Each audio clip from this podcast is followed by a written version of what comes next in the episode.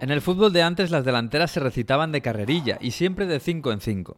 Copa Real Di Stefano Puscas y Gento en Madrid, o Basora César Cubala Moreno y Manchón en Barcelona.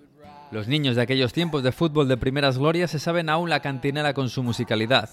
Tanta música tiene la del Barça que debe su fama al balón y a la guitarra, casi por igual.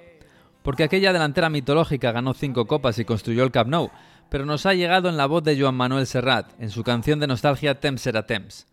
Basora, César, Cubala, Moreno y Manchón, dice el maestro, y así se nos ha quedado, a pesar de que uno de los nombres se lo sacó del banquillo. Porque Moreno no formaba parte de aquella delantera, sino Jordi Vila, pero la métrica a Serrat no le quedaba bien y decidió cambiar al delantero del equipo por el suplente, que le iba mejor a la canción. Vila quedó relegado de la historia a pesar de haberla protagonizado. Pero de aquí el equipo mitificado por la niñez de Serrat, el dios Sol era Ladislao Kubala un genio del fútbol que ha quedado ensombrecido dos veces, una por Di Stefano y la otra por Messi.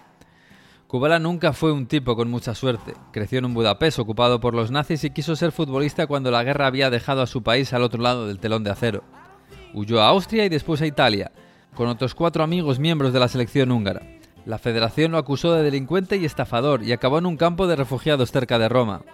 La FIFA lo suspendió un año, pero los húngaros formaron un equipo para hacer giras por Europa y seguir jugando al fútbol, el Hungaria.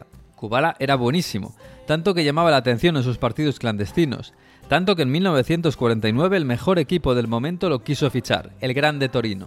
El traspaso no llegó y Kubala salvó la vida milagrosamente porque el primer partido que iba a jugar con el equipo italiano fue el que terminó trágicamente con el avión estrellado en la ladera de Superga y 31 fallecidos.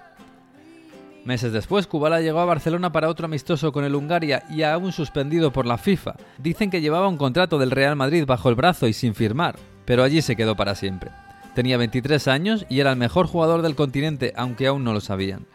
Cambió la historia del Barça, que tuvo que construir un estadio más grande para acoger a todos los que querían ver jugar al húngaro.